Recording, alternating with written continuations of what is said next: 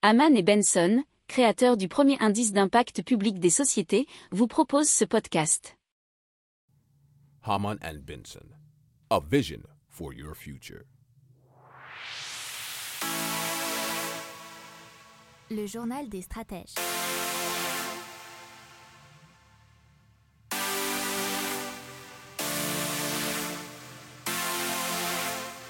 Boris Kalt.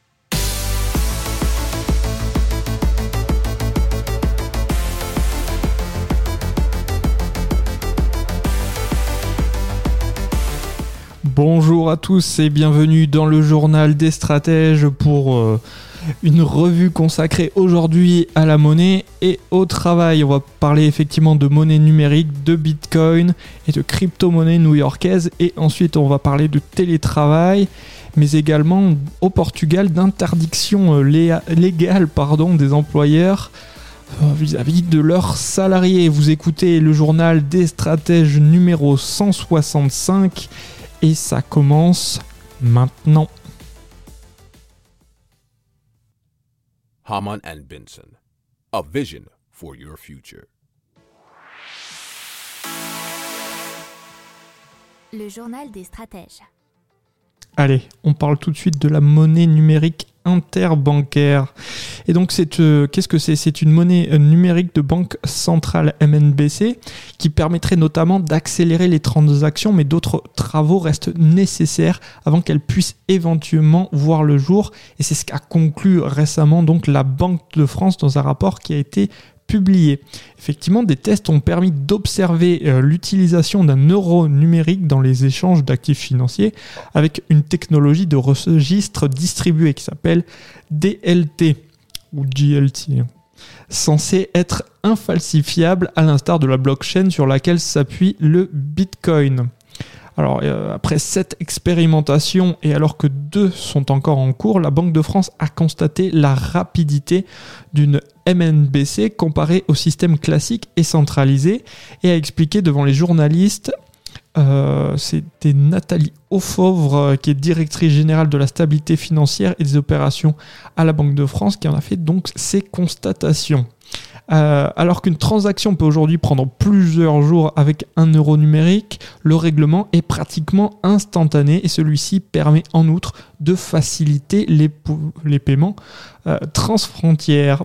Alors, en parallèle, la Banque Centrale Européenne a lancé en juillet un projet pilote censé durer deux ans et destiné à tester l'intérêt d'un euro numérique mais accessible aux particuliers cette fois. Et puis pour rappel, vous savez que déjà, si vous écoutez le journal des stratèges de façon habituelle, que c'est euh, des expérimentations qui se passent en Suède, en Chine et euh, dans d'autres petits pays.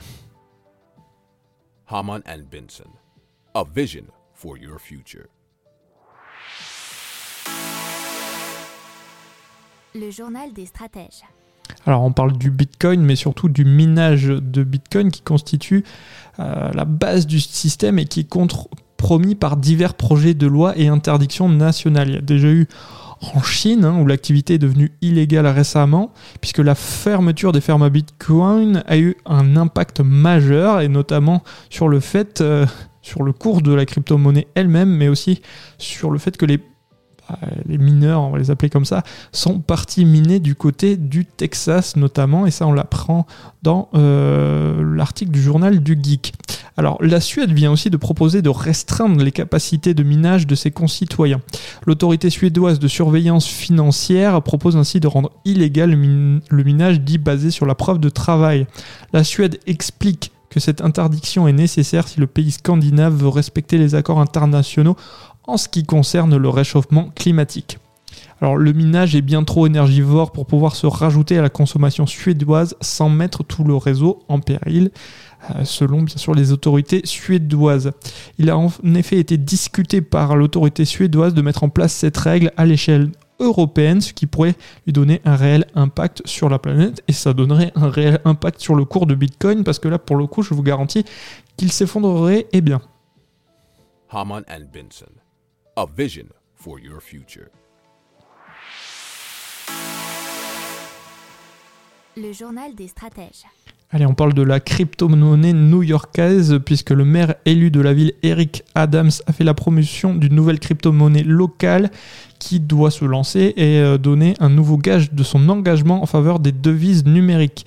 Il disait notamment vouloir en faire un centre des bitcoins, du nom bien sûr de la crypto-monnaie euh, dont on a déjà parlé.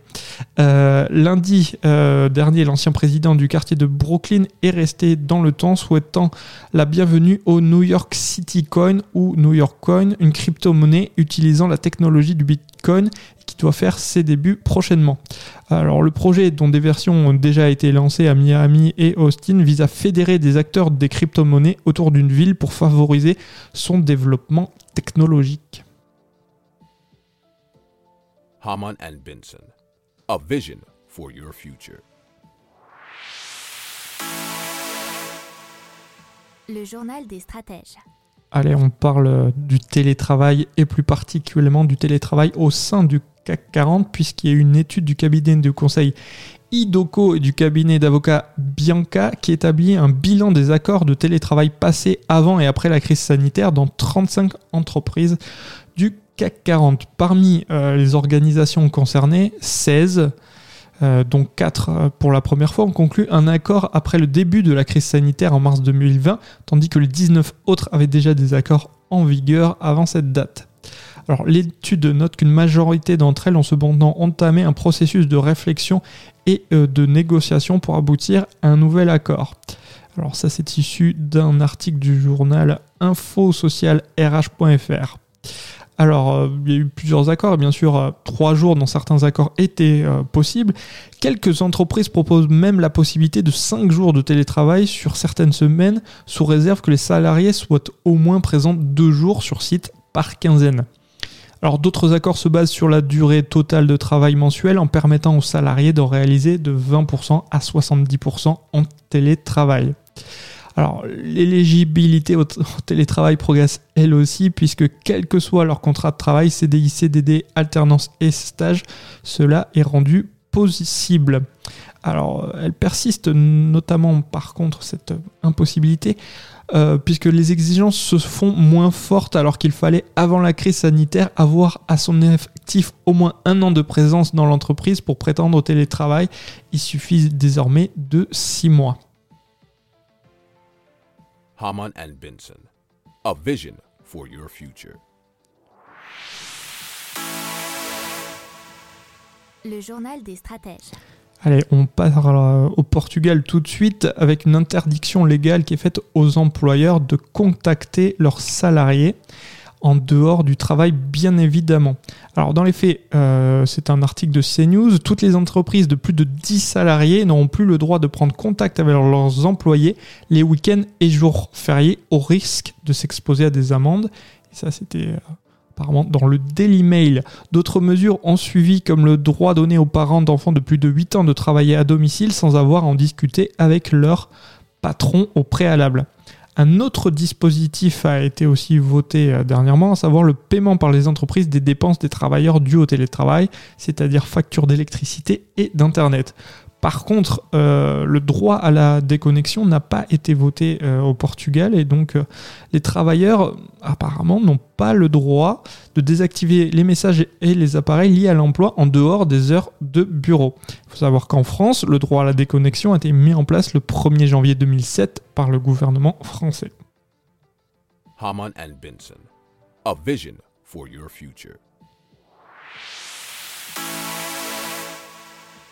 Le journal des stratèges.